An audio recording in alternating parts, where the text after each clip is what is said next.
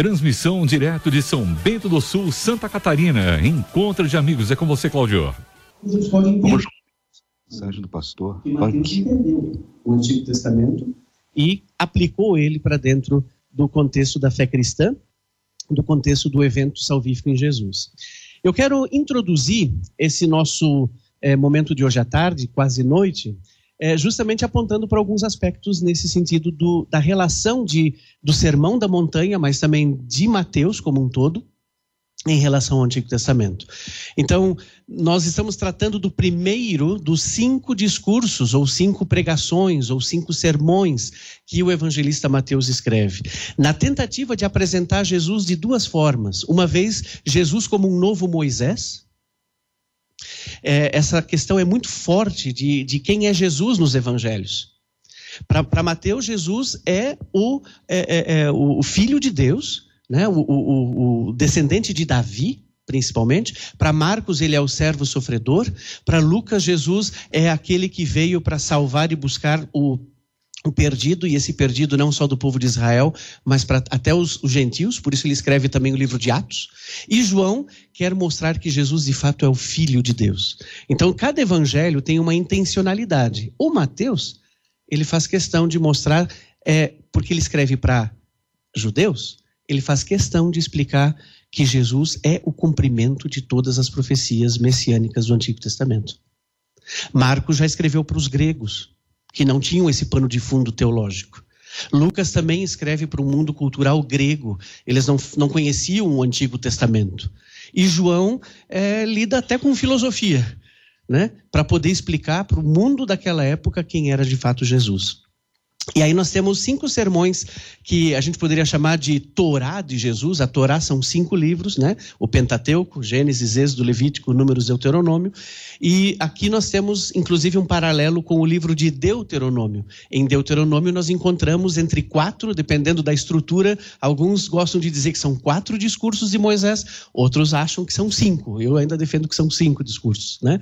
São cinco prédicas que Moisés deixa escrito no livro de Deuteronômio e Mateus pega esse modelo. Ele apresenta Jesus como aquele que tem cinco prédicas. O primeiro é o Sermão da Montanha, o segundo é lá no capítulo 10, um sermão sobre a missão dos discípulos.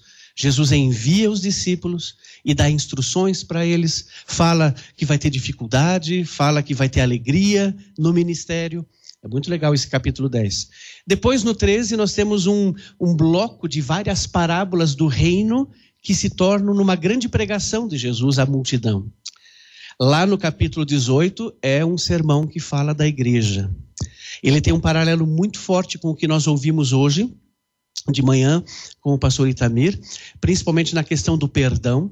É nesse capítulo 18 que tem a versão da ovelha perdida. É nesse capítulo 18 que o Pedro pergunta para Jesus: quantas vezes eu devo perdoar o meu irmão? É nesse capítulo 18 que Jesus fala que onde dois ou três estiverem reunidos em seu nome, ali ele vai estar junto. E é no capítulo 18 que Jesus conta uma das parábolas mais impactantes do Novo Testamento: a do credor incompassivo daquele cara que foi perdoado de uma dívida impagável, mas que não conseguiu perdoar uns troquinhos que um outro conservo lhe devia.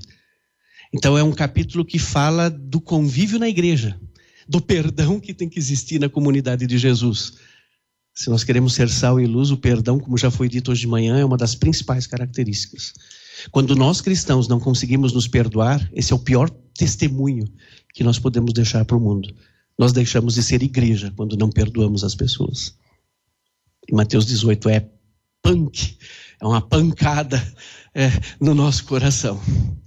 E aí, tu, por último, tem um sermão profético, que já começa no 23, quando Jesus está criticando e falando assim de forma bem séria contra os fariseus, que davam o dízimo da cebolinha, da hortelã e da salsinha, né? Tudo bem certinho, uma vida espiritual assim, daquela assim que tudo certo, mas o coração totalmente longe de Deus. Aquilo que nós também ouvimos hoje de manhã, de uma vida de fé, de uma espiritualidade desconectada com tudo e com a, com a presença de Deus, mas uma vida apenas religiosa. Religião, gente, não salva ninguém. E isso já, o Sermão da Montanha, o Evangelho de Mateus é bem claro. E por último vem uma parte profética em que Jesus anuncia a vinda é, do reino de Deus, anuncia a destruição de Jerusalém, anuncia coisas futuras, que inclusive a gente quase faz associação aí com o livro de Apocalipse. Né? Então, esses são os cinco sermões e nós estamos nesse final de semana aqui trabalhando o primeiro deles. Né? Quem sabe a Rádio Transmundial pode no futuro pensar nos outros, né? mas isso fica para depois, né, André? Eu, eu, sei que está meio pequenininho aqui, mas isso aqui é um resumo do que vocês, do que nós ouvimos desde quinta-feira. É, não nas mesmas palavras que o pastor Saião e o pastor Itamir nos colocaram, mas dentro da, da estrutura do Sermão da Montanha, desses três capítulos. É, nós podemos perceber uma moldura no capítulo 4 e no capítulo 9, que é uma moldura que mostra Jesus circulando, percorrendo todas as vilas e cidades, ensinando o evangelho nas sinagogas, pregando o evangelho e curando as pessoas, e causando admiração nas pessoas, e fazendo com que uma multidão o seguisse. Então, o capítulo 4, 23 a 25 é o texto que vem exatamente antes do início do Sermão da Montanha das Bem-aventuranças. Então, a gente tem que entender o Sermão da Montanha dentro desse contexto em que Jesus está percorrendo toda a Galileia, está ensinando as pessoas, está curando as pessoas, isso tem causado um impacto na vida das pessoas, e agora, como nós ouvimos nesses dias, vem o Sermão da Montanha quase como um prim primeiro plano de governo, entre aspas, é, de, de Jesus, que vem trazer com ele o reino de Deus. E aí vem esse ensinamento, é o primeiro ensino público de Jesus é, às multidões, mas também aos discípulos. E aí nós vimos dois blocos interessantes no capítulo 5, que aqui eu estou resumindo. Um são, é o bloco das bem-aventuranças, que a gente viu, concluindo com a identidade. Hoje a palavra identidade é muito importante. Qual é a identidade do povo de Deus? Ser sal e ser luz. Né? Conclui com isso, conclui com uma perspectiva de testemunho público na sociedade, porque as pessoas vão ver as boas obras em nós e vão glorificar a Deus. Se nós formos bem-aventurados conforme Jesus diz, e se de fato somos sal e luz nesse mundo. E aí vem um bloco que vocês viram com o professor Saião é, até ontem, do, de Mateus 5, 17 a 48, onde vem os dez mandamentos, de uma certa forma, tem outros ali junto, mas são, são as leis é, é uma reinterpretação novamente de Jesus com a Torá, com as leis de Deus.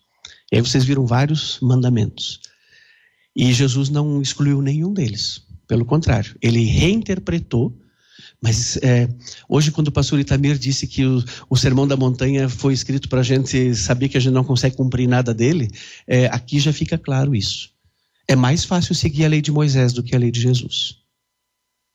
É mais fácil ser judeu do que ser cristão.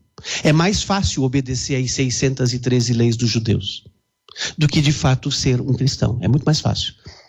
É, na minha época de estudante aqui no, no antigo CTO, hoje é FLT, é, nós tínhamos aula com o professor Stephen Kirchner, que foi professor também do André, e muitos talvez conheçam e lembram dele.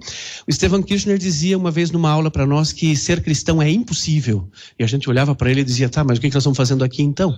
Né? Ser cristão é impossível. E por quê? Porque só com Jesus mesmo é possível. Porque Ele que cumpre a lei. Ele é que, que, que é o, o, o, o, digamos, o Senhor. É Ele que cumpre essa lei. É Ele que consegue isso por nós. Nós não conseguimos. Nós não conseguimos. Eu vou retomar isso um pouquinho daqui a pouco. E aí, esse primeiro bloco do capítulo 5 termina com um portanto. Esse, portanto, é uma conclusão daquilo que vem das bem-aventuranças e da reinterpretação de Jesus da lei. E qual é esse, portanto? Está vendo como é difícil ser cristão? Sede vós perfeitos, como perfeito é o vosso Pai. Ponto final. Vocês sabem quem escutou isso também no Antigo Testamento?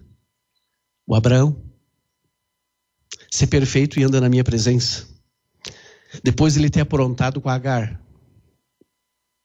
no capítulo 17 de Gênesis, quando Deus tem que mudar o nome dele e fazer a circuncisão, para ele, toda vez que ouvir o nome dele, lembrar que ele é o pai de uma grande nação. E a circuncisão, para ele sempre de novo lembrar que o descendente era dele. Ou seja, ser perfeito não é uma coisa que você e eu conseguimos. Tem a ver com andar na presença de Deus. Tem a ver com o permanecer nessa palavra, que é o final do Sermão da Montanha que nós vamos ver amanhã.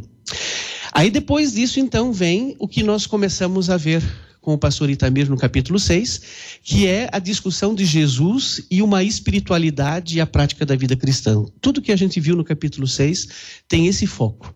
Essa espiritualidade, essa vida cristã que é, é baseada nas práticas espirituais dos judeus. Existe um livro hoje do Richard Foster, já hoje, já é um livro 30 anos já na, na, sendo publicado, né, da celebração da disciplina, que é um livro que fala das práticas de espiritualidade. É, muitas dessas práticas de espiritualidade é aquilo que, que é o nosso combustível aí, né? Que a gente lê a Bíblia todo dia, ora todo dia, tem comunhão, testemunho, é, o jejum e todas essas práticas que existem é, são explicadas e o capítulo 6 então tem esse foco. Não só para fazer um contraponto com a espiritualidade dos fariseus e dos escribas, que sempre é, apurrinhavam a vida de Jesus e dos discípulos, mas porque de fato nós vamos ver no finalzinho a moldura do capítulo 9, verso 35. Israel é o lugar onde tem mais religioso por centímetro quadrado. Mas o diagnóstico de Jesus é que as pessoas são como ovelhas que não têm pastor. Como é que pode que num lugar onde está cheio de religioso, as pessoas vivem esfoladas, e é isso que está no grego lá, esfoladas como ovelhas que não têm pastor. O Almeida ainda traduz como exaustas. Não, exausta ainda é uma coisa muito simples. Elas estão esfoladas, ensanguentadas. É como se elas tivessem ido para o brete, para o matadouro. E assim então as pessoas em Jerusalém, em Israel, nos dias de Jesus. O diagnóstico que ele faz.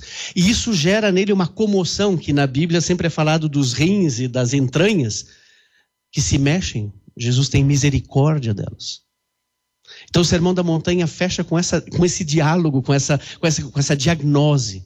Mas por quê? Porque está cheio de religioso, nariz empinado, que quando chove ainda molha dentro, né?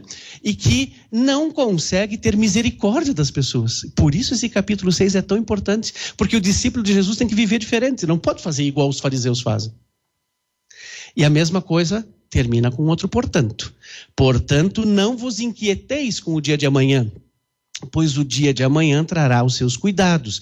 Basta o dia o seu próprio mal. Essa é a conclusão daquela parte final que nós vimos hoje de manhã, que na verdade, como nós ouvimos, é um desafio, é um convite à confiança. Você sabe qual é o remédio para a ansiedade? Seja ela qual for. Porque hoje nós temos que fazer distinções, né? Existe uma ansiedade que precisa de fato de remédio.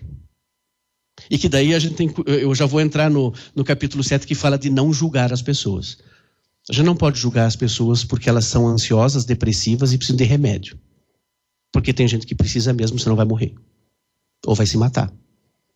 Porque falta uma enzima. Falta zinco. Falta alguma, alguma coisa química do corpo. Isso não é, não é pecado, não é possessão demoníaca, não é falta de perdão, não é falta de fé, é falta química mesmo. E a gente tem que cuidar com isso, porque hoje está cheio de gente que é jogada fora da igreja porque é depressiva. Porque depressão é coisa do diabo. Não é não. Mas tem gente que é depressiva, como nós ouvimos hoje de manhã, porque não consegue perdoar o irmão. Daí é fácil botar a culpa no diabo. E daí não adianta. Pode tomar o remédio que quiser. Pode tomar todos os calmantes da vida. Não vai resolver. Pode ir para psiquiatra, psicólogo, para tudo que quiser. Não vai resolver. O que tá, vai resolver é o perdão. O que vai resolver é a restauração de vida com o evangelho. Precisa de aconselhamento pastoral e não é, psiquiatra. Nós temos que fazer distinção. Mas em todas as duas, o remédio é a confiança. É a confiança no Senhor. Porque a confiança no Senhor nos livra da idolatria. E às vezes nós somos ansiosos porque somos idólatras. Né? E por isso, esse portanto do capítulo 6. Uma vida espiritual saudável é aquela que vive na confiança com Deus. Que ora porque confia. Lê a Bíblia, não porque tem que ler a Bíblia, porque o pastor mandou ler a Bíblia, porque se eu não ler a Bíblia eu não vou para o céu. É porque confia. É gratuidade, gente. Você não tem que ler a Bíblia. Ninguém vai para o céu porque lê a Bíblia. O diabo também conhecia a Bíblia muito bem, melhor que os discípulos. A gente vai para o céu porque crê em Jesus. E crer na Bíblia não é eu saber o credo apostólico, não é eu conhecer os, as nossas confessionalidades e todos os itens da nossa dogmática. Crer na Bíblia significa se submeter, render-se a Deus, confiar em Deus. Isso é fé. E é isso que é o antídoto, é o remédio contra essa é, ansiedade. E aí a gente entra, então, no nosso capítulo 7, que aí, aqui eu vou apresentar um resumo. São dois assuntos que nós vamos ver hoje. Primeiro é o discernimento na prática da vida e na prática da fé. Nós vamos aprender sobre discernimento agora de tarde. E amanhã nós vamos falar do fundamento da vida de fé. E aí não tem um portanto, mas tem um porquê. Por que que no final do Sermão da Montanha as pessoas estão assim de olho arregalado olhando para Jesus? Porque ele ensinava como quem tem autoridade. Diferente dos religiosos que tentavam pastorear o povo de Israel. Só que eles pastoreavam com hipocrisia. Eles pastoreavam dizendo para os outros o que eles tinham que fazer, mas eles não faziam. E Jesus tem autoridade. Autoridade não é poder no sentido de autoritarismo. Autoridade é, é, é coerência de vida. Jesus ensinava e fazia. E aí o mais legal é que o capítulo 8, que nós não vamos estudar aqui, o nosso retiro vai terminar no 7, mas aí, eh, se vocês convidam três professores para vir fazer palestra num retiro da Rádio Transmundial, vocês podem ter certeza que prova não vai ter, mas vai ter tarefa de casa. Né? Então eu vou dar o estágio para vocês. O estágio com Jesus está no capítulo 8. É muito legal. Leiam o capítulo 8 agora em casa, tentando fazer as pontes tem um monte de história de cura, de diálogo de Jesus com um monte de gente que toca em todos os assuntos do Sermão da Montanha. É assim, ó, é como se Jesus tivesse pego três capítulos de Mateus, teoria, e agora vamos para a prática. E a prática acontece lá no encontro com as pessoas. Até a cura da sogra do Pedro. Está lá no capítulo 8. Né? Ou seja, ali você vê que depois de todo esse ensino de Jesus, Jesus ensinou com autoridade, mas agora vamos ver como é que isso funciona mesmo. E os discípulos estão ali junto com Jesus, para lá e para cá. E aí eles estão, estão vendo Jesus curar, estão vendo Jesus conversar com pessoas. Vai voltar a falar de jejum, vai voltar a falar de oração, tudo no capítulo 8 até o 9, 34. E daí no 9:35 a 38 vem de novo essa, essa mesma formulação, que Jesus percorria todas as cidades, ensinando nas sinagogas, pregando o evangelho e curando as pessoas. E aí começa a segunda pregação de Jesus. Daí ele chama os discípulos pelo nome de cada um deles, faz esse diagnóstico de que as pessoas são como ovelhas exaustas, é, esfaceladas, que não tem pastor Daí ele diz que a seara é grande, os trabalhadores são poucos, e diz que é para rogar o Senhor dos trabalhadores, mas quando ele diz que era para os discípulos orarem, logo no versículo seguinte ele está enviando os discípulos. Então não deu nem tempo dos discípulos orar por trabalhadores, porque eram eles mesmos. Né? Jesus diz para eles orarem, mas eles já estavam lá, eles já são a resposta de oração. E é muito legal que daí então Jesus no capítulo 10 explica tudo o que significa o ministério a evangelização, o levar a palavra de Deus para as pessoas. E no 11, ele vai junto com os discípulos nas cidades deles. Então Jesus é aquele cara que ensina, daí faz o estágio junto, daí junta de novo, faz mais uma pregação de ensino e vai junto com eles de novo. É muito legal. E Jesus faz isso com você e comigo também. Um pouquinho da atualidade, também como resumo do que nós temos visto. É, a gente poderia dizer que o Sermão da Montanha aborda todos esses assuntos. Eu não vou aprofundar todos eles, porque não vai dar tempo, mas eu vou mencionar aqui para vocês algumas coisas. Por que, que o Sermão da Montanha é atual? Eu não sei se vocês, é, se o Valdir, se toda a equipe da Rádio Transmundial pensou nisso é, para pensar no tema do, do, do retiro desse ano. Mas, quando a gente lê o Sermão da Montanha e tenta ver que relevância esse texto tem para nós hoje, essas foram as, as expressões que surgiram na minha mente e no meu coração. Nós estamos vivendo, infelizmente, uma ditadura da felicidade. Se você não for feliz, então você não é crente que chega, ou você não é um ser humano normal, você não pode ficar triste, você não pode ter frustrações na sua vida, você não pode ter fracasso. Se você é uma pessoa fracassada, é porque você dá tudo errado. Vai fazer tratamento psiquiátrico. Se você não é feliz, então tem alguma coisa de errada na tua fé, porque o crente tem que ser sempre alegre. Alegrai-vos sempre no Senhor. É verdade, o Paulo diz isso. Isso é um imperativo, não é uma vontade se eu quero ou não quero. Ou eu sou alegre ou não sou crente. Sabiam disso? Só que a alegria no Senhor não depende das circunstâncias. Porque o Pedro e o João estão presos depois de açoitados em Atos 4, mas estão louvando a Deus.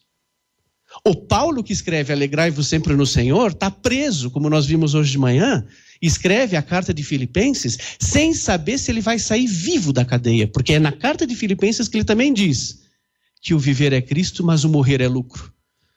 Quem é que pode dizer um negócio desse? Que a morte é lucro. Só quem sabe para onde vai. Só quem sabe que as circunstâncias não mudam a nossa alegria, porque a alegria é no Senhor e não nas circunstâncias. Mas nós não podemos nos deixar levar pela onda de que é proibido sofrer, como você vai escutar por aí.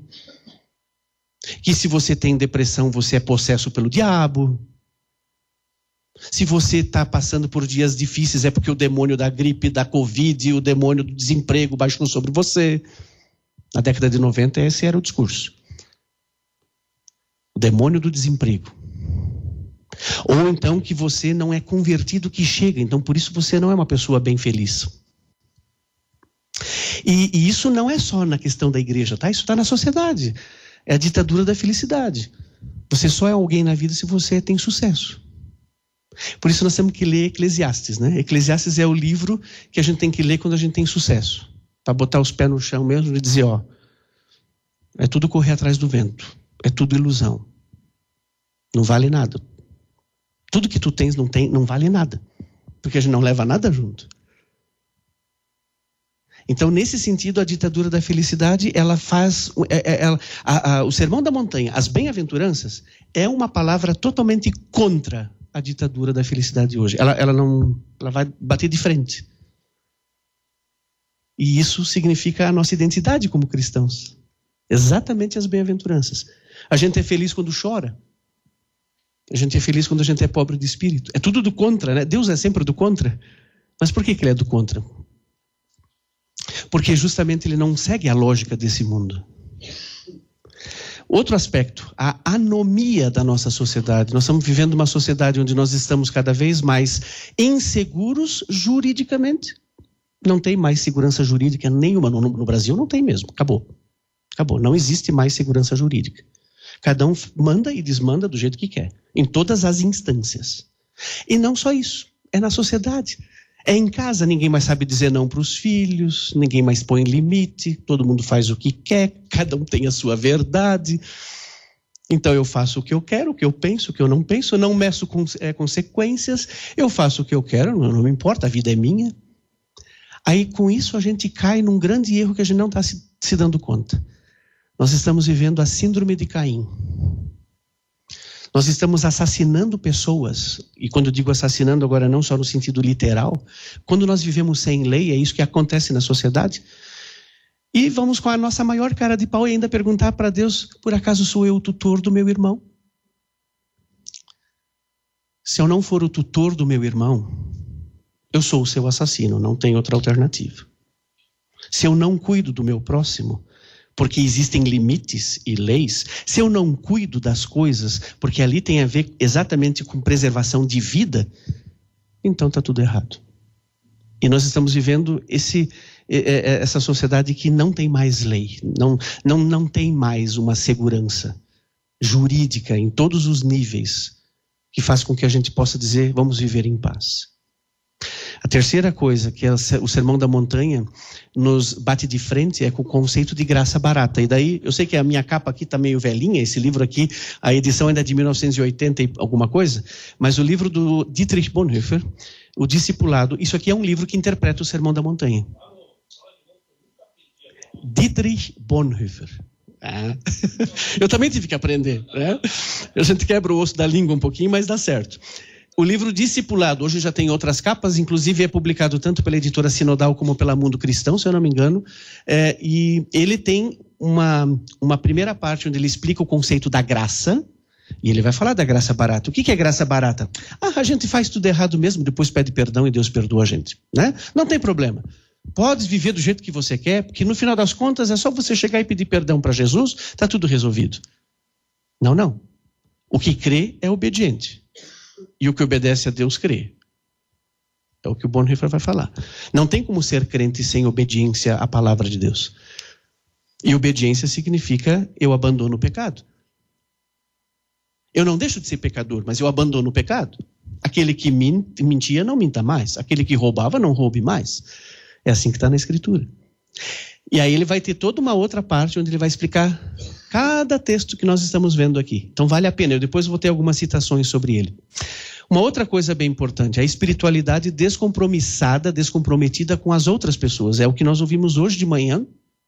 Vai bate, mas bate de frente porque nós crentes temos um problema. Nós achamos que temos que provar para Deus que nós somos bons. E daí nós caímos numa relação de barganha com Deus. Ó oh, Deus, pô, mas eu te sirvo lá, né? Por que, que me aconteceu isso? Ah, Deus, não é possível. Poxa, quantos anos eu sou líder nessa igreja? Pô, Deus, eu sou pastor, né? todas essas barganhas que a gente vai fazendo, é, é, que está muito forte na nossa cultura brasileira por causa da teologia da prosperidade. O que, que é a teologia da prosperidade? Eu tenho que fazer coisas para agradar a Deus para receber a bênção de Deus. Só que o que, que as pessoas querem? Elas querem as bênçãos de Deus, mas não o Senhor das bênçãos. Elas querem as coisas que Deus dá, mas não querem o Senhor. Então não adianta, porque eu não tenho um relacionamento vivo com Deus dessa forma. Esse é o problema. E é isso que nós estamos vivendo hoje. O mundo evangélico é um mundo doente, gente. Desculpem a minha sinceridade. Nós somos doentes. Os evangélicos no Brasil, a grande maioria, defende isso. É uma teologia de prosperidade. E não estou falando de igrejas específicas. Em todas existe esse tipo de espiritualidade. Mas eu fui batizado. Grandes coisas que você foi batizado, isso não é mérito teu. Ah, mas eu fui confirmado, eu fui batizado, fiz profissão de fé. Isso não é obra nenhuma. Isso não te leva para o céu. Então aqui a gente percebe como é, se lida com a, a, a, verdade do Evangelho, que é um, um, um Deus vivo e verdadeiro com o qual eu me relaciono. É um relacionamento de amor incondicional. Eu prometi para mim mesmo que eu não ia falar de Jó, mas eu, eu, eu já semana passada já eu já queimei minha língua. O, o, Jó o Jó aprende a isso. Qual é a pergunta? A, a pergunta mais espiritual da Bíblia, sabe quem fez? O diabo. No livro de Jó. Por acaso Jó crê em você sem segundas intenções? Essa é a pergunta mais crente que existe na Bíblia ela derruba você e eu, assim, ó, corta você e eu no meio. Por que, que você participa da igreja? Por que, que você crê em Jesus? Você quer receber alguma coisa em troca? Idolatria. Você permanece com Jesus se você perder tudo? E se de hoje para amanhã você perder tudo? Toda a tua família, todo o teu sustento e toda a tua saúde porque são as três coisas mais importantes da vida do ser humano, não só na época de Jó, também hoje. Você vai permanecer com Jesus? Quando eu falo isso para vocês, assim, enfático, estou perguntando para mim também, tá? Porque quando a gente aponta um dedo assim, a gente tem é, um grandão aqui para cá e mais quatro voltado para a gente, né? Então, quando você aponta um dedo, tem quatro para ti. Se nós perdêssemos tudo, perderíamos também o relacionamento com Deus? Jó não perdeu. E é por isso que ele está na Bíblia.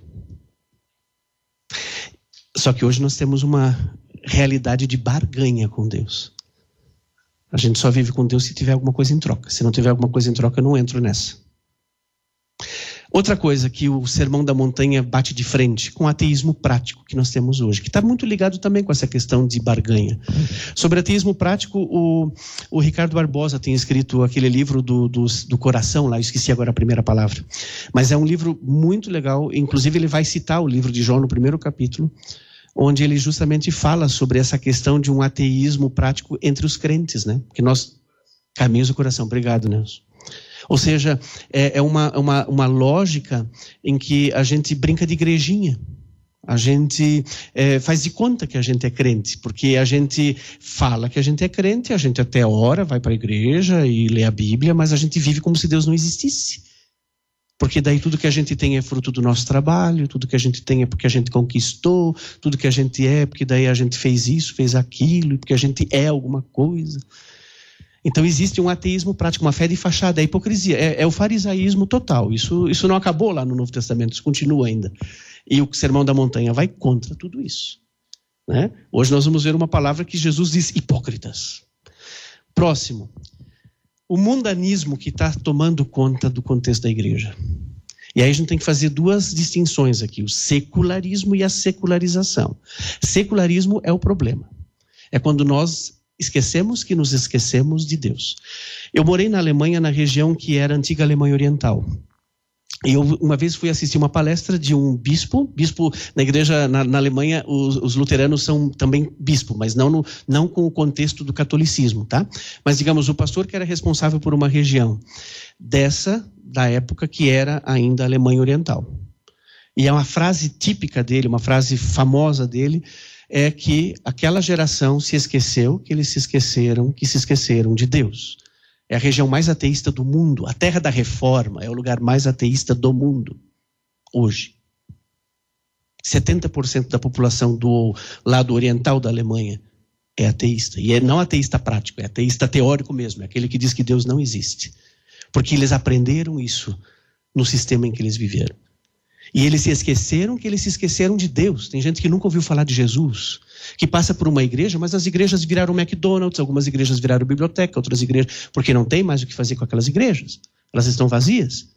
Eu entrei numa igreja que era o McDonald's. Né, para comer um lanche lá e tu vê a, a, galeria, o órgão de tubo e tu comendo McDonald's lá dentro. Né? Triste a realidade. Esse secularismo está vindo a Europa, os países de primeiro mundo. É isso que é o secularismo, cresce o ateísmo. Agora, no Brasil, é diferente, porque o Brasil é o maior fabricante de religião que existe no mundo. Então, é um sincretismo religioso o nosso secularismo. A gente abandona aquilo que é o central da fé, porque a gente sempre tem que acrescentar uma coisa do lado de Jesus. É Jesus mais alguma coisa. Jesus não é mais o suficiente Senhor e Salvador. Sempre tem que ter mais alguma coisa. Ou tem que ter o pacote dos nove dons, ou tem que ter mais alguma coisinha lá social, ou tem que ter mais isso e mais aquilo. Jesus não é mais o único. No Brasil, não. E não vem dizer que é só coisa dos católicos, não. Secularização é o ser sal, é o ser luz. É, secularização, a palavra secular vem do mundo. Nós somos enviados para esse mundo, mas não somos do mundo. O problema é que nós, como igreja, estamos nos tornando do mundo e estamos largando o mundo. Nós não somos mais enviados ao mundo. A gente quer ser do mundo, e não mais ser enviado para o mundo. E Jesus, no Sermão da Montanha, vai dar o contrário. Vocês não são desse mundo. Vocês têm uma vida diferente, vocês vão aprender a proposta do reino de Deus. Mas vocês vão ser enviados para esse mundo, para essas ovelhas perdidas da casa de Israel aqui, para essas ovelhas que estão aflitas e exaustas, que não têm pastor. Para essas que eu vou mandar vocês. Outro aspecto, o relacionamento com Deus e com o próximo. Agora, nesse momento que nós vamos terminar e passar para o capítulo 7, aqui entra bem essa questão. O relacionamento que eu tenho com Deus e o relacionamento que eu tenho com o próximo. O Sermão da Montanha vai muito forte com isso. Só que tem uma coisa que é, eu não pude estar ontem aqui com vocês, mas que eu sei que o pastor Saião é, com certeza falou. Só existe uma única coisa que nos distingue dos descrentes. Uma única coisa. Vocês sabem qual é? O amor ao inimigo. O amor ao inimigo é a única coisa que nos distingue de qualquer outra religião nesse mundo. Porque nenhuma outra religião vai pregar isso aí. Amor ao próximo? Tá cheio, espírita, mas o que. Eles até nos envergonham, né? Porque os espíritas amam muito mais o próximo do que nós evangélicos. Porque nós estamos interessados com a nossa barriga, né? Nós estamos interessados com o nosso umbigo. Os espíritas fazem um belíssimo trabalho de amor ao próximo. Os muçulmanos, nossa, tem entidades diaconais ou de assistência dos muçulmanos em países aí europeus que é um banho de, de, de, de ajuda. Amar ao próximo ainda não significa que você é crente. O que marca a vida do cristão é se nós conseguimos amar os nossos inimigos. Porque isso você não vai encontrar em nenhuma, nenhum movimento religioso e em nenhuma outra religião desse mundo. E muito menos nos descrentes e ateus. Mas ultimamente é capaz de encontrar. Porque tem gente que é descrente que entendeu isso aí. Amar os inimigos.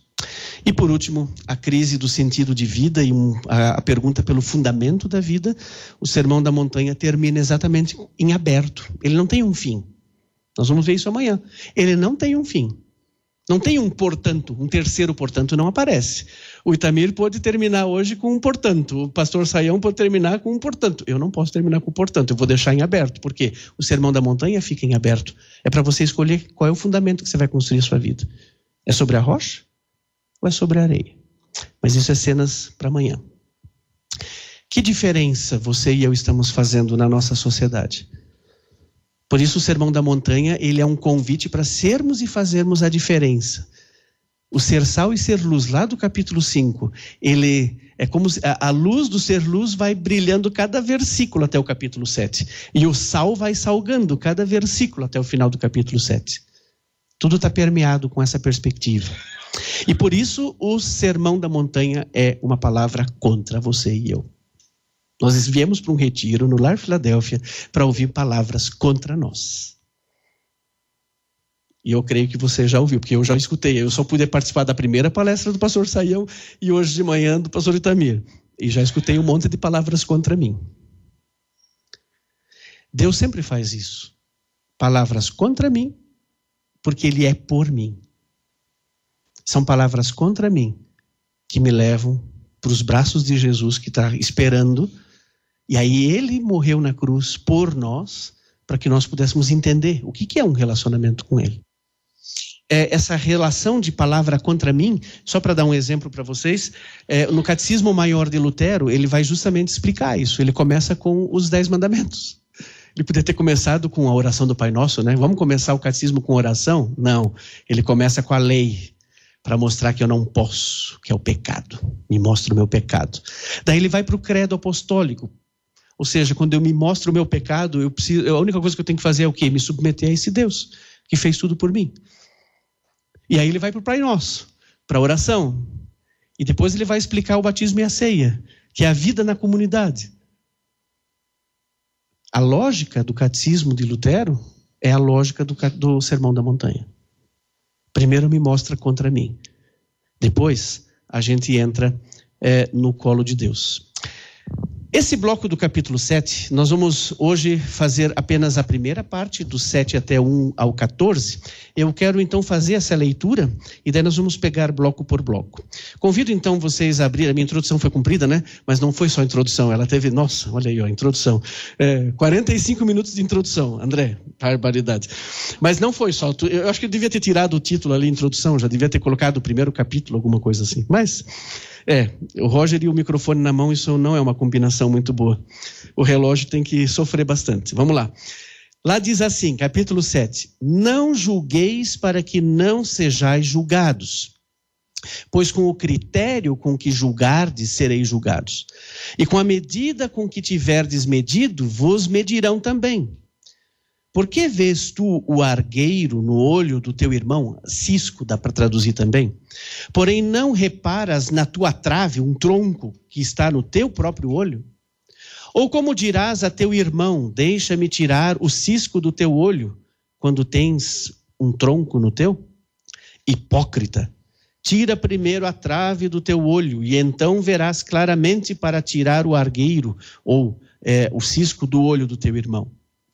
Não deis aos cães o que é santo, nem lanceis ante os porcos as vossas pérolas, para que não as pisem com os pés, voltando-se vos dilacerarem.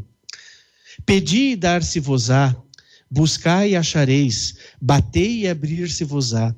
Pois todo o que pede recebe, o que busca encontra, e a quem bate abrir-se-lhe-á.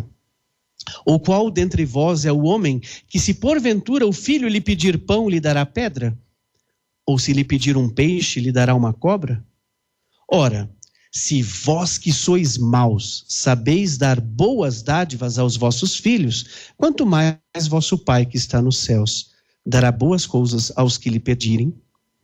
Tudo quanto, pois, quereis que os homens vos façam, assim fazei-o vós também a eles, porque esta é a lei e os profetas.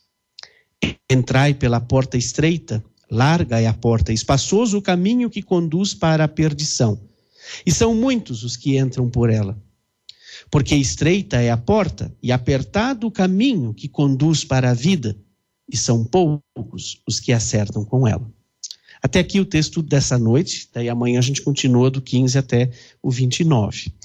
Esse bloco 7, que nós lemos só até o 14, ele pode ser de fato, é, resumido como um capítulo que fala do discernimento. Embora a palavra discernimento não apareça diretamente ali, a primeira questão que fala do julgamento usa uma palavra bíblica que a gente fala de discernimento. Não julgar os outros significa que eu primeiro preciso ter, em primeiro lugar, a, a consciência de que eu tenho que ter discernimento em todos os assuntos da minha vida. E isso significa também aquilo que nós já vimos para eu não olhar com um olho mal intencionado para uma mulher, como diz lá Mateus capítulo 5, para eu não me vingar com alguém, para eu poder fazer o jejum da forma que Deus quer, eu preciso ter discernimento. É discernimento. Discernimento não só dos espíritos, de discernir o mundo no qual nós vivemos, mas o discernimento daquilo que a palavra de Deus diz que é o certo e que é o errado. E hoje o pastor Itamir, eu disse para ele quando a gente se despediu há pouco, é, meio-dia, que ele deixou é, a ponte bem preparada para eu poder estar tá aqui agora com vocês. Porque ele falou do capítulo 7 como um capítulo que fala das questões bem práticas. E é isso que nós queremos ver. Então, Jesus ensina a ter um discernimento de forma prática, com exemplos e situações práticas. E o capítulo 7, ele pode ser distinto, então, ele pode ser dividido. Nós vamos pegar agora os, o primeiro bloco que está aqui, o discernimento no relacionamento com os irmãos e as irmãs na fé, ou seja, dentro da igreja. Como é que eu me relaciono dentro da igreja? E é isso que aparece, então, nos versículos de 1 a 5, com o imperativo não julgueis. Vai ter imperativo aqui. Não quero dar aula de português para vocês numa, num sábado à noite, 10 para as 6 da noite, mas imperativo é muito importante a gente na Bíblia saber. É a linguagem de dois tipos de postura do cristão. Uma é o que o Nelson nos ajuda a fazer sempre aqui. No louvor, o imperativo é aquilo que tem a ver com a súplica, quando nós cantamos pedindo para Deus algo. O livro de Salmos está cheio de verbos no imperativo. Escuta-me, Senhor. Salva-me, Senhor. E o imperativo é também a linguagem da exortação. Aí as cartas de Paulo dão um banho. Você sabia que nós temos é, mais de 90 uns aos outros no Novo Testamento? E todos eles são com imperativo?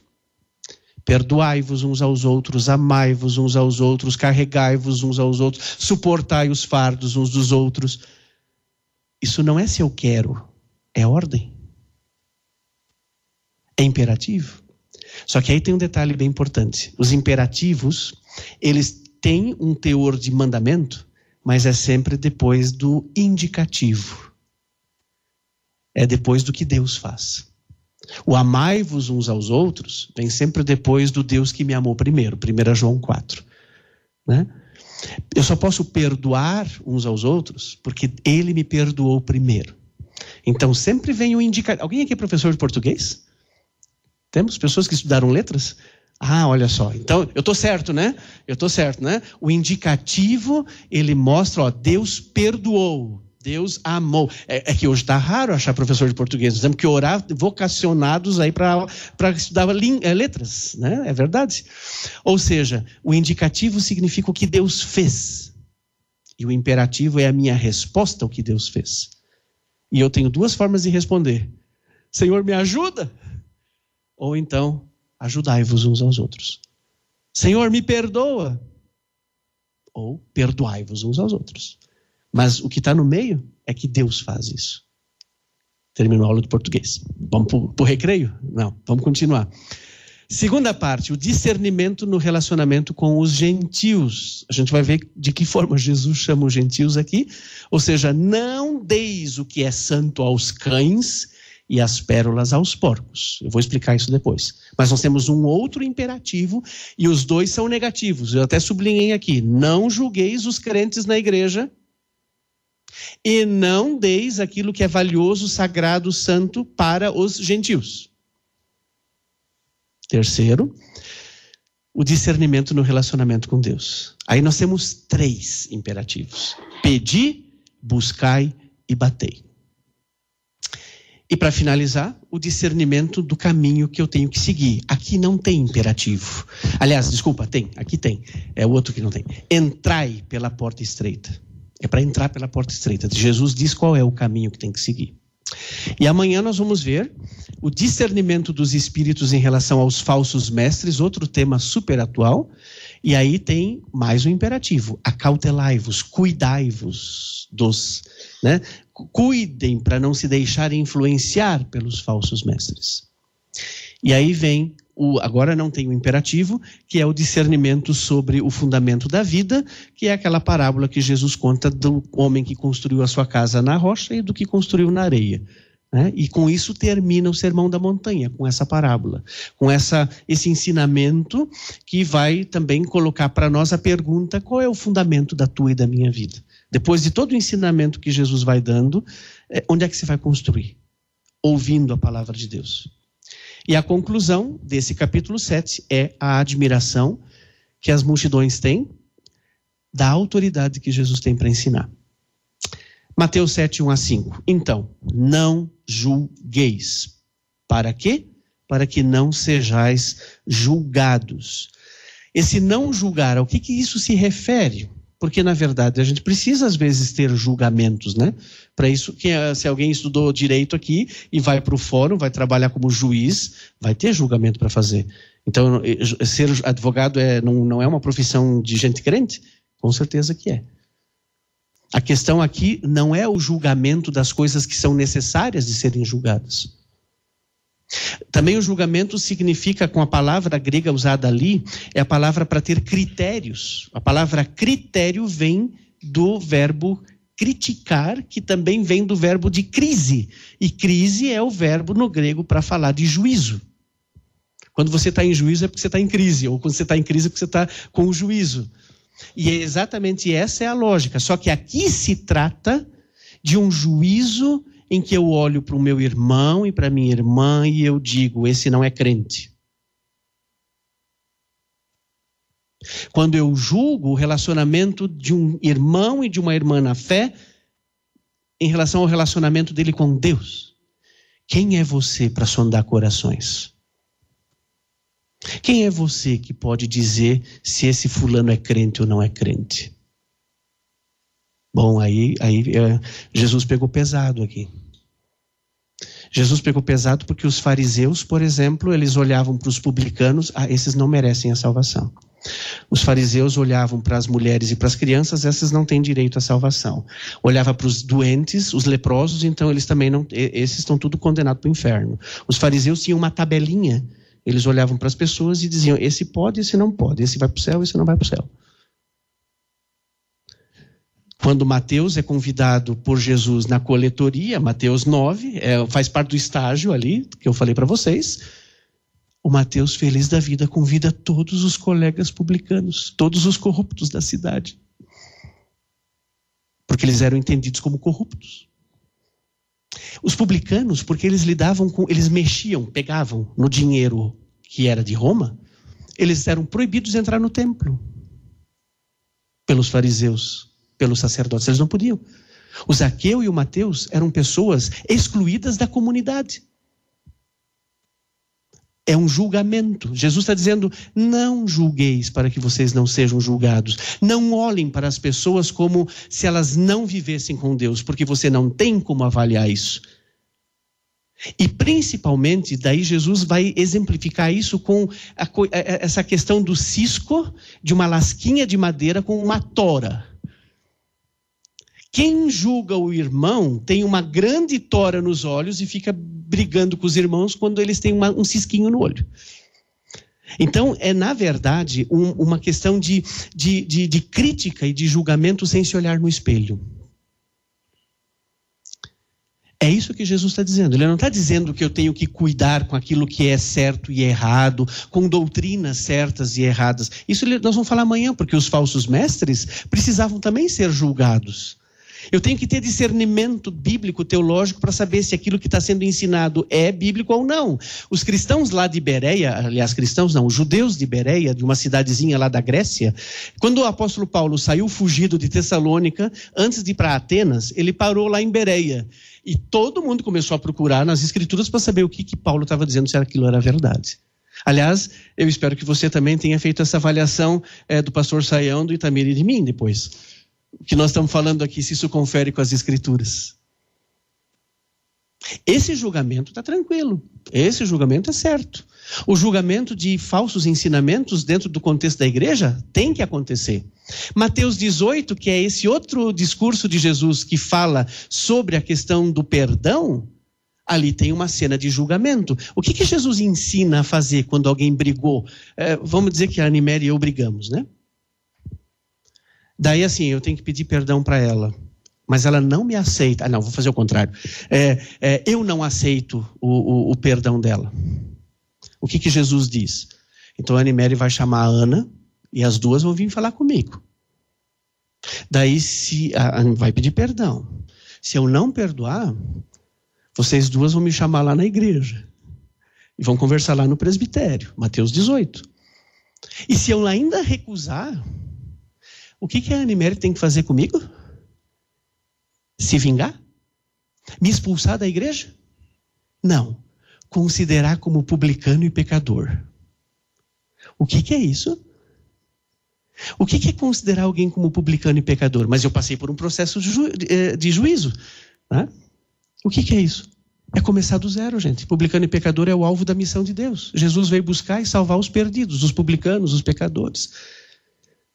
Não é me expulsar da igreja, é me considerar alvo de novo da missão, é começar de novo comigo. A Animere não vai ficar livre de mim. Ela vai ter que começar a orar por mim, ela vai me evangelizar. Quando pessoas não aceitam o perdão dentro do contexto da igreja, a gente tem que considerar essas pessoas como pessoas que precisam ser evangelizadas de novo. Começa tudo zero. A gente não se livra dessas pessoas. Mas tem igreja que expulsa os irmãos que pisam na bola. Não, Jesus em Mateus 18 deixa bem claro, porque o julgamento é de Deus, o juízo é de Deus, eu não sou o juiz. Isso é bem fundamental. Mas hoje nós gostamos assim de também fazer uma certa classificação. Eu acho que esse aí não é crente que chega. Não, quer ver? Ó, esse pastor eu acho que ele não é tão crente assim, porque ele fuma. Não, esse também não deve ser muito crente, porque se bebe. Bom, daí se você vai para a Alemanha, né? Não vou justificar isso, mas na Alemanha, os pastores no sul da Alemanha tomam vinho e no norte da Alemanha eles fumam. Os crentes também. Não é critério, mas isso é até piada que existe por lá. Mas se, se beber e fumar indica que você é crente, é pecado, vamos dizer assim. É uma coisa que mostra uma postura esquisita dentro do reino de Deus. Mas você não vai ser avaliado por isso. Você consegue saber o que está no coração de outras pessoas que aparecem tão crentonas diante de você? Eu não tenho o direito de fazer isso. E aí Jesus coloca um aspecto muito forte, porque ele diz no versículo 2: Pois com o critério, o critério com o que julgardes, vocês vão ser julgados. É que nem no Pai Nosso, né? Tem muita gente que não consegue orar. E perdoa-nos as nossas dívidas, assim como nós também perdoamos aos nossos devedores. Eu estou pedindo para Deus me perdoar com o mesmo critério que eu perdoo as pessoas. Se você tem dificuldade de perdoar as pessoas, ao orar o Pai Nosso, você está pedindo para Deus não te perdoar. Já parou para pensar nisso? Esse é o critério. Por isso, Jesus nos livra de uma coisa que não é nossa tarefa, gente. A nossa tarefa é amar as pessoas, é orar por elas. É assim, isso não significa que eu não posso dizer que elas estão erradas, mas eu não posso condená-las à morte eterna ou colocá-las no pedestal do céu, no trono lá da glória. Eu não posso fazer isso. Não posso. Não me foi dado esse direito. Jesus, ele nos exorta a não julgar as pessoas no seu relacionamento com Deus. Mas eu posso julgar as pessoas no relacionamento delas com as outras pessoas. Eu posso dizer para um, uma pessoa que está é, cometendo adultério. Claro que sim. Sim, claro. É minha tarefa. Eu sou tutor do meu irmão. Esse negócio de dizer que ninguém manda na minha vida é coisa do diabo. A exortação fraterna existe na Bíblia exatamente por causa do pecado do irmão. Só que aí, Jesus, com isso, ele está dizendo: hipócritas vocês. Né? É o que ele disse ali no versículo 5. Tira primeiro da trave do teu olho, e então verás claramente para tirar o, o, o cisco do olho do teu irmão. Você quer ajudar o teu irmão que está cometendo pecado? Então tira primeiro o teu. Não vem de cima para baixo dizendo que ele está errado. Vem você mesmo do reconhecimento do teu pecado. Aí você tem autoridade para dizer para o teu irmão: querido, tu estás caindo em adultério. Querido, tu estás te afastando do evangelho. Por que tu não participas mais? Tem alguma coisa acontecendo contigo? Vocês entendem a lógica de Jesus? Não é aquela lógica que eu venho de cima para baixo, como quem diz, ó, eu não tenho pecado nenhum, faz quatro meses que eu não peco mais, então eu agora tenho autoridade para dizer para ti, Jonas, por favor, agora para de fazer isso. Não, o, o caminho da poimênica, o caminho da poimênica significa o caminho do aconselhamento, que, que pressupõe a disciplina e a exortação fraterna, só quem vem das profundezas da vida pode ajudar o outro na sua desgraça, e não das alturas de um orgulho espiritual. Por isso Jesus chama aqueles de hipócritas. Porque os fariseus vinham de cima para baixo dizer para todas as pessoas: vocês não vão para o céu, vocês não vão para o céu, vocês não podem entrar no templo, vocês não são crente que chega, vocês não fazem o jejum certo, vocês não fazem isso, não fazem aquilo. Esses são os amiguinhos de Jesus, os fariseus. Ligado a isso, uma frase do Bonhoeffer nesse livro: o discípulo está proibido de julgar. Se o fizer, está sujeito ao julgamento de Deus. A espada com a qual julgam o irmão se voltará contra eles próprios. A incisão, insistência com a qual se separam dos outros, com os justos dos injustos, separa-os do próprio Jesus. Eu me separo de Jesus quando eu assumo o papel dele. Ele é o juiz. O discípulo, pois, não toma uma posição a partir da qual atacará o outro, mas, na verdade, do amor de Jesus, parte do amor de Jesus, aproxima-se do outro com a incondicionada oferta da comunhão. Gente, aqui isso é totalmente contra a própria cultura nossa dos evangélicos, né? Eu vou falar só de nós, da igreja cristã. Porque nós temos a mania de expulsar as pessoas da igreja porque elas cometem coisas erradas. Existe é, a questão do testemunho do evangelho, que precisa ser preservado. Mas expulsar pessoas da igreja porque elas fazem coisas erradas é uma, uma postura que não confere com a, a, a Bíblia. Por isso, Mateus 18 tem que ser lido aqui junto. Vai conversar com alguém, depois chama mais um, chama mais outro. Não resolveu, não é expulsar da igreja. Jesus não manda expulsar, manda considerá-lo como alvo missionário. Jesus manda os discípulos começar com a pessoa do zero de novo. Isso é bem importante para nós porque isso vai contra a nossa lógica, infelizmente. E aí no versículo 6, ele vai agora mudar um pouco o foco, que tem a ver então com os gentios. Qual é o meu relacionamento prático com os gentios? Esse discernimento, e esse verso aqui, ele é bem difícil de entender, ele é um verso que aparece meio isolado nesse capítulo. E aí nós temos que lembrar que a palavra cão e porco, no judaísmo, são animais impuros. A gente gosta de um pet, né? A gente agora virou é famoso, né? Todo mundo parece que precisa ter um cachorro para ser feliz, né? Precisa ter e aí não faltam hotéis para cachorro e não falta até parque de diversão para cachorro e um monte de coisa. Tá tudo certo, não tem problema. Só que na época da Bíblia ter cachorro em casa era sinal que você era descrente. Porque cachorro é animal impuro. E o porco, então, nem se fala. Né? Então, comer as linguiças, né, as morcilhas aqui do sul, isso não vai dar muito certo. Só que, obviamente, hoje a gente não tem essa compreensão, mas naquela época era. E Jesus fala, nesse versículo 6, para não dar aos cães o que é santo e não dar pérolas aos porcos, porque eles iriam pisar nisso, iriam desperdiçar. É, tanto o cão quanto o porco, mas principalmente o cão, é um sinal, um, um símbolo para o gentil. Mateus 15 vai falar da mulher cananeia. é, aquela mulher que das migalhas, né? É, é, Jesus fala que não. Até Jesus parece meio grosso naquele texto, né? Porque ela pede para Jesus atender a sua oração e Jesus diz que não veio para as ovelhas perdidas é, dos outros povos, só para as ovelhas perdidas da casa de Israel. Jesus é meio assim tosco, parece, né? Mas na verdade ele está provando a fé daquela mulher. E daí ele, Jesus chama aquela mulher de cachorra, né? Que ele não veio trazer a palavra para os cães. E a mulher mas das migalhas os, cãezinhos, os, cães, os cães comem, né? Da migalha que cai da mesa dos seus donos. E o que, que Jesus diz a essa mulher? É um negócio fabuloso, Mateus 15. Nunca vi em Israel alguém com uma fé desse jeito. Puxa, isso é uma alta paulada. Um descrente pode ser mais crente que os crentes.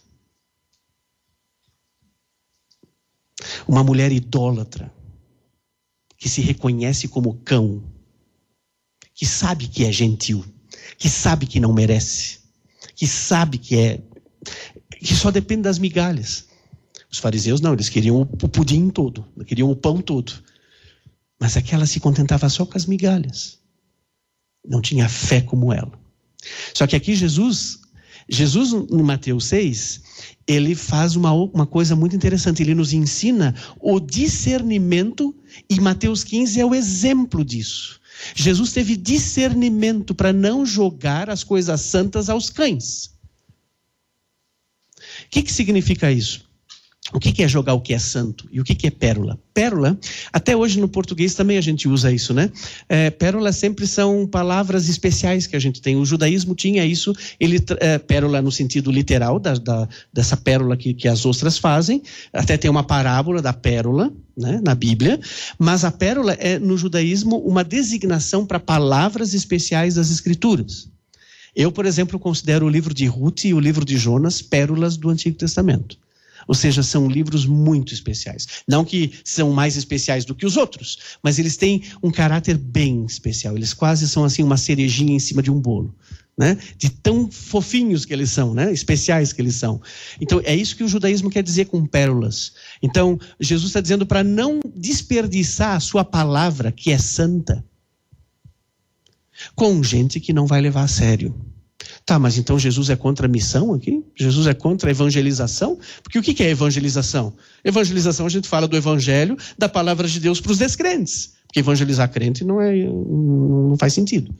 Só faz sentido evangelizar pessoas que não creem ainda, que são os gentios, que são os cães, entre aspas. Jesus está dizendo para a gente ter o discernimento na hora certa de fazer essas coisas. Porque o evangelho também, infelizmente, é rejeitado. Nunca esqueçam disso. O evangelho é rejeitado também no nosso mundo. O Dietrich Bonhoeffer vai explicar isso no seu livro. Ele diz assim, ó: "Mas não somente o julgamento é proibido aos discípulos, se referindo aos versículos 1 a 5, o anúncio do perdão igualmente tem os seus limites, ao falar do verso 6. O discípulo de Jesus não tem o direito nem o poder de insistir a palavra da graça a qualquer um e a qualquer hora. Parece pesada essa palavra, eu vou explicar. Toda insistência de correr atrás do outro ou proselitismo, toda tentativa de convencer o outro por força própria, tudo isso é vão e perigoso. Jesus está dizendo em última análise, que ao levarmos a palavra de Deus para pessoas que não creem no Evangelho, para que isso não seja desperdiçado, precisa ter coerência de vida. Porque tem gente, eu vou dar assim exemplos aleatórios, tá?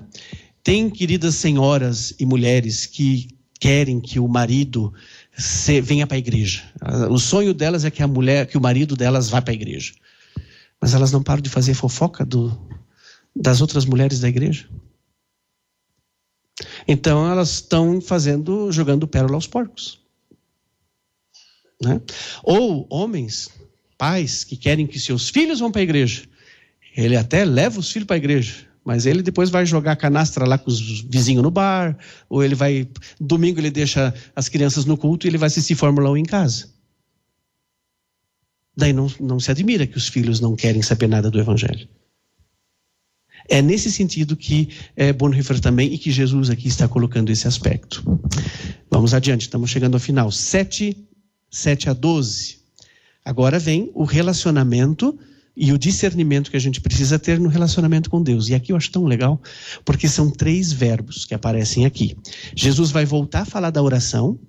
Nós já vimos a oração em toda aquela parte do Pai Nosso, e aqui não significa que Jesus teria talvez esquecido de alguma coisa, ou que ele tem que fazer uma correção no mesmo sermão. Por que ele não falou de oração tudo junto, né? Não. É que agora ele está colocando esse contexto da oração dentro desse contexto do julgamento dos irmãos na igreja e de não jogar aos porcos e aos cães aquilo que é valioso e santo da palavra de Deus.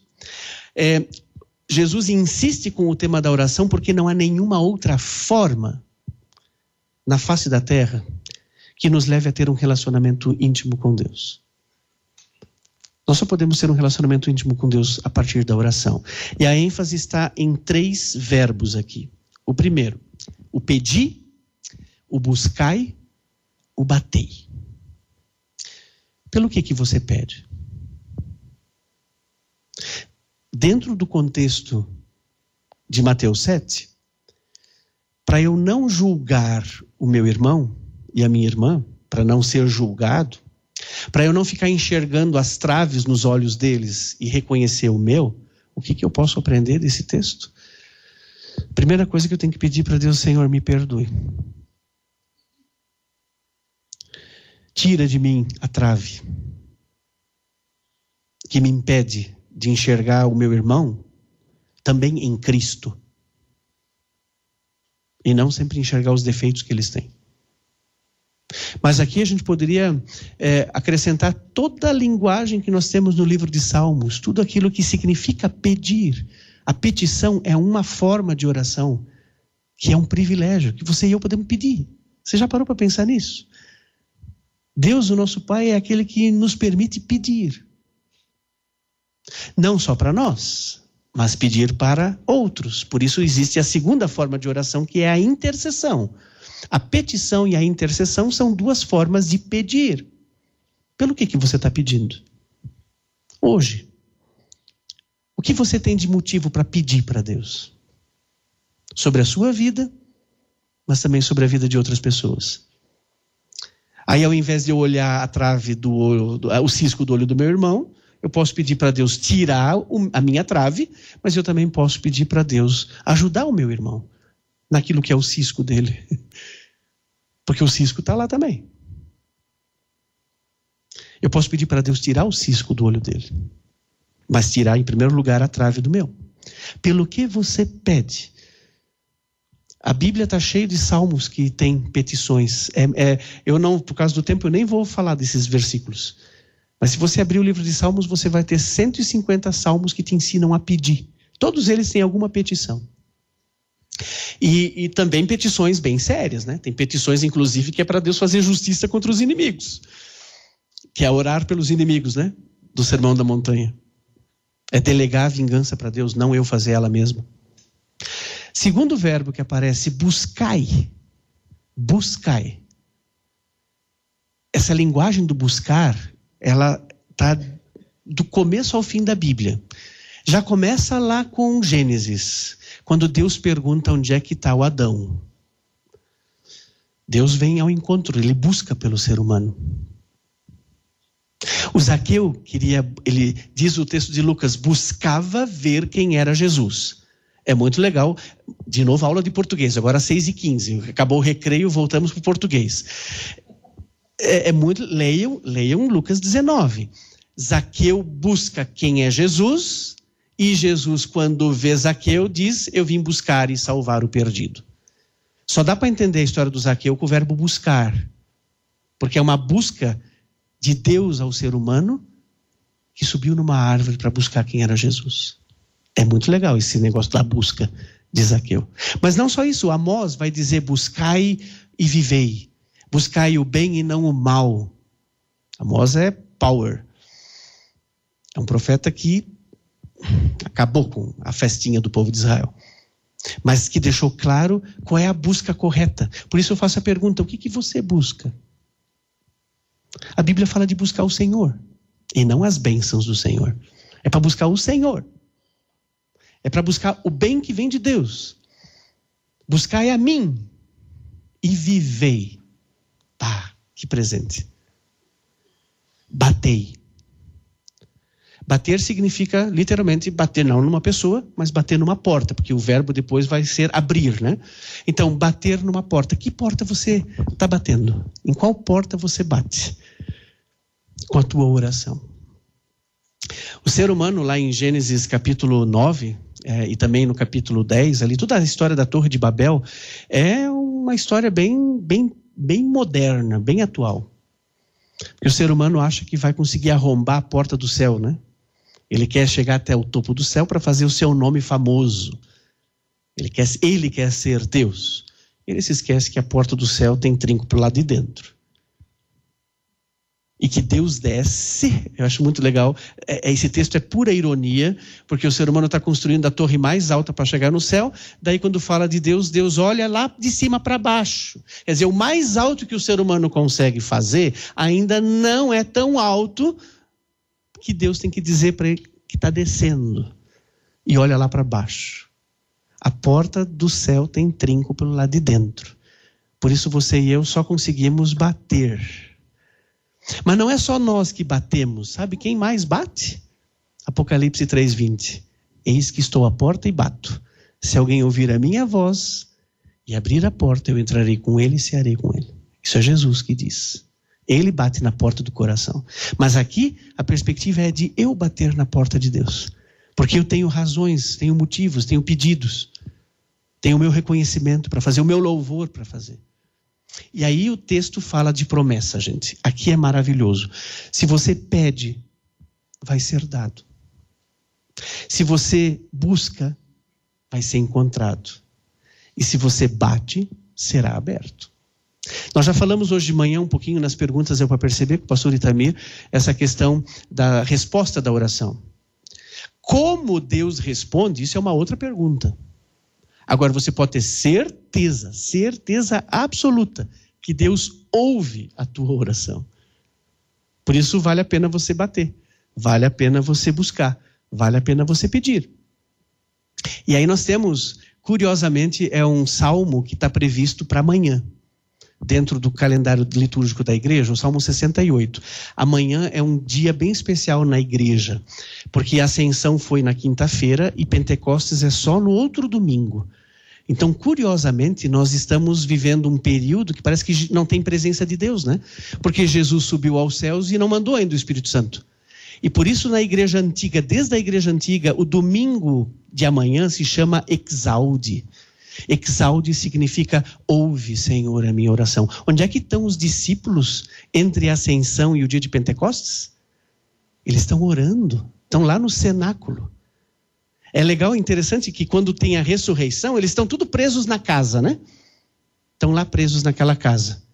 Agora eles também estão dentro de uma casa, mas antes eles estavam com medo. Agora eles não têm mais medo, agora eles estão orando, aguardando a promessa da vinda do Espírito Santo. E o que, que eles fazem? Eles oram. E aí o Salmo 68 é um salmo previsto para esses domingos. E o que diz o final do Salmo 68, verso 20? Bendito seja Deus, que não me rejeita a oração e nem afasta de mim a sua graça. Se o Saião tivesse aqui, ele ia levantar a mão e dizer: É, mas eu escrevi um artigo dizendo o contrário. Bendito seja Deus que me rejeita a oração, né? ou seja, que não atende a minha oração, mas não afasta de mim a sua graça. Ele tem um texto num livro que foi publicado, se eu não me engano, pela Mundo Cristão, onde ele, ele inverte esse salmo. Por quê? O Abacuque tem que dormir com a notícia de que Deus parece que não vai responder. Não do jeito que Abacuque quer. O Jó tem que dormir também com essa notícia de que parece que Deus não responde do jeito que ele quer. Mas Deus ouve, e é isso que a gente tem que lembrar aqui. Jesus está dizendo que não tem oração que Deus não escuta. Por isso você pode e deve bater, pedir e buscar. E aí é muito interessante. Jesus daí pega pesado. Se vocês que são maus, Tenta imaginar agora o público lá escutando. Se vocês que são maus não dariam pedra e nem uma cobra, se os filhos de vocês pedissem um pão e um peixe para comer? Se vocês que são maus responderiam de forma boa para aqueles que batem na porta de vocês e pedem algo para vocês e buscam vocês, que dirá o Pai nos céus, que tem boas dádivas para dar para você e para mim. É uma promessa maravilhosa. E esses três verbos, pedir, buscar e bater, eles expressam a perseverança. Existe uma insistência. Eu posso insistir com Deus. Ah, mas lá no Sermão da Montanha, na parte da oração do Pai Nosso, diz que não era para ficar com vãs repetições. Uma coisa é eu ter vãs repetições com a hipocrisia do coração, pedindo para satisfazer os meus desejos. Outra coisa é eu insistir na dependência de Deus e na humilhação do meu pecado, na dificuldade que eu estou passando, na confiança e na perseverança diante de Deus. São duas coisas completamente diferentes. E por isso Jesus nos dá certeza de que Deus nos ouve. E aí ele termina, estamos chegando ao final, nessa parte com uma outra um versículo que parece destoado todo. Ele termina com aquilo que a gente chama de regra do ouro. Tudo quanto, pois, quereis que os homens vos façam, assim fazei-os vós também a eles, porque esta é a lei e os profetas. Ou seja, existia no Antigo Oriente e também no judaísmo, essa é, era uma regrinha, só que ela, ela era formulada um pouquinho diferente. Né? Ela era formulada: é, não faça para os outros o que você não quer que faça para você. Isso era conhecido no Egito, na Mesopotâmia, no mundo romano, em, no judaísmo. É uma regra universal. Jesus coloca um caráter positivo. Aquilo que vocês querem que as pessoas façam para vocês. Façam também vocês para eles. Vocês percebem como Jesus muda a perspectiva? E aí, a intercessão. O exemplo de Jó é muito interessante nesse sentido. O Jó tem que fazer no final ah, aquilo que os seus amigos não fizeram. Os amigos de Jó julgaram o Jó. Eles não ouviram o sermão da montanha. O Elifaz chama Jó de descrente. O Bildade chama Jó de injusto. E o Zofar chama Jó de tolo. Tolo é sinônimo de descrente no Antigo Testamento. Os três amigos de Jó dizem que Jó não é crente suficiente, por isso ele perdeu a família, por isso ele perdeu a saúde e por isso ele perdeu o sustento. O que, que faltou para os amigos de Jó? Porque eles falaram coisas muito legais sobre Deus. Tudo que eles falaram de Deus está correto. Eles falaram de Deus para Jó, mas eles se esqueceram de falar de Jó para Deus. É isso que está sendo dito aqui nessa regrinha. É isso que significa o pedir, o bater e o buscar. Interceda em vez de julgar. Nós cantamos no ano passado no musical que a FLT faz é, com os alunos. É, a última música terminou com Ame Mais e Julgue Menos. É uma música conhecida no mundo evangélico. E essa música, ela se encaixa bem aqui. O Jó teve que interceder pelos seus amigos da onça. Aqueles que eram os amigos e se tornaram inimigos. Jó tem que fazer o que os amigos não fizeram com ele. O Jó se encaixa perfeitamente nesse capítulo 7 aqui, nessa perspectiva. E aí, para nós finalizarmos, o Jó, ah, o Jó, o Mateus, Jesus, capítulo 7, 13 a 14, fala do discernimento no caminho. E com isso nós terminamos essa noite. É um desafio isso aqui. Na verdade, é um, um, um último imperativo: entrai pela porta estreita. Só que fica um convite que Jesus faz aqui para nós. O caminho largo é mais atraente e convincente, mas ele sempre vai conduzir para a perdição, é o que Jesus vai dizer. O caminho estreito, na verdade, é o mais difícil, mas ele vai conduzir para a vida. E aí a gente tem que lembrar dessas duas passagens bíblicas que nós temos aqui. João 10, 7, onde Jesus vai dizer: Eu sou a porta, a porta das ovelhas. Mas o que, que significa que Jesus está dizendo que ele é a porta das ovelhas? Ele é a porta do brete. Porque ele vai ser o Cordeiro de Deus que tira o pecado do mundo. Quer ser discípulo de Jesus? Quer viver a vida que Jesus está ensinando no Sermão da Montanha? Vai ter que passar pela morte. Esse é o caminho estreito. É o caminho que eu tenho que abrir mão de tudo para seguir a Jesus. É um caminho só de ida, não tem volta. A ovelha que entrou no brete, ela não tem mais como escapar. É isso que Jesus está dizendo. João 14, 6, os discípulos perguntam: Tomé, para onde tu vais? Vamos saber o caminho? E aí Jesus diz: Eu sou o caminho, a verdade e a vida. Ninguém vem ao Pai senão por mim. Mas quando é que Jesus diz isso para os seus discípulos? Na noite em que ele foi traído. Na noite em que ele foi preso. Na noite em que ele foi açoitado. E no dia seguinte morre na cruz. Eu sou o caminho. É o caminho da cruz. Quando Jesus disse para os discípulos que era para tomar a sua cruz e segui-lo, isso não é uma frase bonita, porque todo judeu, todo ano via pessoas carregando a cruz. Todo ano tinha crucificação em Jerusalém. Todo ano. Naquele ano era para ser o Barrabás. Trocaram, botaram Jesus. Todo mundo sabia que quem carregava a cruz era um caminho só de ida, não tinha volta. É morte.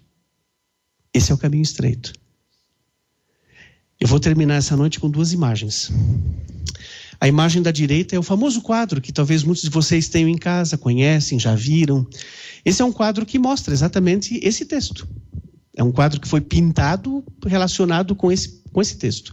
Do caminho, bem aqui à esquerda, do caminho largo, e à direita, o caminho estreito, que quase não dá para ver muito onde entra, ali no muro. Né? Um leva para o abismo lá atrás, o outro leva para Nova Jerusalém, que está lá em cima. É, esse quadro ele gerou muito, muita fé, mas também muito problema, porque ele é um quadro que apresenta também questões bem problemáticas, como, por exemplo, muitos cristãos se tornaram legalistas ao ver esse quadro, tanto no caminho estreito como no caminho largo. Eu não vou entrar nessa questão porque não interessa agora. Mas esse quadro explica isso. Eu trago ele porque eu sei que nós conhecemos ele. Talvez até tenhamos ele pendurado na nossa casa ele mostra exatamente o que Jesus está querendo dizer. O caminho passa pela cruz. Vocês estão vendo Jesus crucificado ali no meio? Passa por ali. Mas eu gostaria de mostrar a imagem da, do lado de cá, da esquerda. Essa é uma imagem da Igreja da Natividade, em Belém, onde Jesus nasceu. Vocês podem perceber que esse portão, essa grande porta, foi fechada, né? O arco está lá em cima. E foi colocado essas três pedras e tem uma pessoa querendo sair dali, tem que se abaixar. É a porta estreita, o caminho estreito. Por que, que essa porta está lá em Belém? Porque tem a ver com o lugar onde Jesus nasceu, tem que se tornar uma criança para ver o reino dos céus. É, eu prefiro essa imagem do que a do caminho, porque a do caminho gerou muita confusão na igreja, muito legalismo de tantas coisas, de tantos. É, foi, foi muito problemático esse, esse, quadro. Ele, tem, ele, é, ele é valioso, ele está tudo certo, é, tem que saber interpretar ele, mas infelizmente foi mal interpretado. Agora aqui não. Aqui é o que Jesus quer dizer. Eu tenho que me despojar de mim mesmo, eu tenho que me curvar, eu tenho que me render diante de Deus para poder entrar pelo caminho certo. E o Sermão da Montanha, no capítulo 7, no versículo 14, vai terminar com esse desafio: Em qual caminho eu estou? Em qual caminho eu quero seguir? Se eu quero seguir com Jesus, que é o convite que ele está fazendo desde o capítulo 5, então é esse caminho que eu vou ter que seguir. É o caminho de eu me despojar de mim mesmo, de eu me tornar como uma criança, totalmente dependente de Deus, como a gente ouviu ontem e hoje de manhã. Totalmente dependente de Deus, que tem que ser carregado por Ele. E Ele faz isso. Porque Ele fez isso. Ele se despojou dele mesmo. Ele abriu mão da glória celestial para vir até esse mundo, para morrer a morte de cruz, para que você e eu pudéssemos ter acesso a Deus. Por isso Ele é o caminho eu não chego ao Pai se não for por Ele. Eu não chego ao Pai se eu não entrar pelo, pelo caminho estreito. Que é difícil, é difícil. É. Amanhã nós vamos conversar um pouco mais sobre isso. Mas é o caminho que traz vida, é o que Jesus diz. E não o caminho largo que parece tudo tão simples, tudo tão bonito, tudo tão assim feliz. Esse vai levar para a perdição. Eu quero terminar com uma oração é, mas eu quero que você, nessa oração, possa justamente é, lembrar disso. Lembre por onde você está caminhando. E diga para Deus: Eu quero caminhar contigo, Senhor. Mas me ajuda a despojar de mim mesmo. Me ajuda, Senhor, a caminhar contigo sem julgamento das pessoas. Me ajude, Senhor, a caminhar contigo sem, sem, sem ficar me importando com o que os outros dizem o que os outros pensam. Me ajuda, Senhor, a caminhar contigo na certeza de que tu estás comigo. Vamos orar. Bondoso Deus e Pai, nós te louvamos e te agradecemos por essa tarde. Te agradecemos, ó Deus, que podemos estar aqui. E te agradecemos, Senhor, que tu caminhas conosco. Tu és o caminho, a verdade, a vida, e quando caminhamos contigo, sabemos que não é um caminho tão fácil. Muitas são as provações, muitas são as privações, muitas são as tentações, mas em todas elas tu estás presente conosco. E nós te agradecemos, Senhor, que podemos aprender de ti. Tu és o nosso mestre, tu és o nosso Senhor. Tu és aquele que nos ensina a pedir, a buscar e a bater. Que possamos fazer isso diante de ti, Senhor. Abençoa-nos nessa noite, guia-nos na tua palavra e traga-nos amanhã na certeza da tua presença e também do falar que tu tens para nós, preparado ao nosso coração. Abençoa-nos e pedimos que, que tu estejas conosco, Senhor. Amém. Amém. Tá então a mensagem do pastor Roger Vank, diretamente do Encontro dos, de Amigos Ouvintes da RTM, nesta noite de sábado. E convido você também para acompanhar a programação. A partir de amanhã, você vai, é, vai ter à disposição, através do nosso site, um pouco do que aconteceu durante todo esse encontro. Está previsto também ter no nosso site ah, no encontro de amigos ouvintes, o slide das palestras, assim como o áudio daquilo que você acompanhou durante toda a programação. Ricardo Santos, eu vou me despedir por aqui, agradecendo demais a sua companhia e para você que nos ouve e segue com a programação da Transmundial. Ok, Cláudio Ronque, direto de São Bento do Sul. Essa foi mais uma edição do Encontro de Amigos Ouvintes da Rádio Transmundial.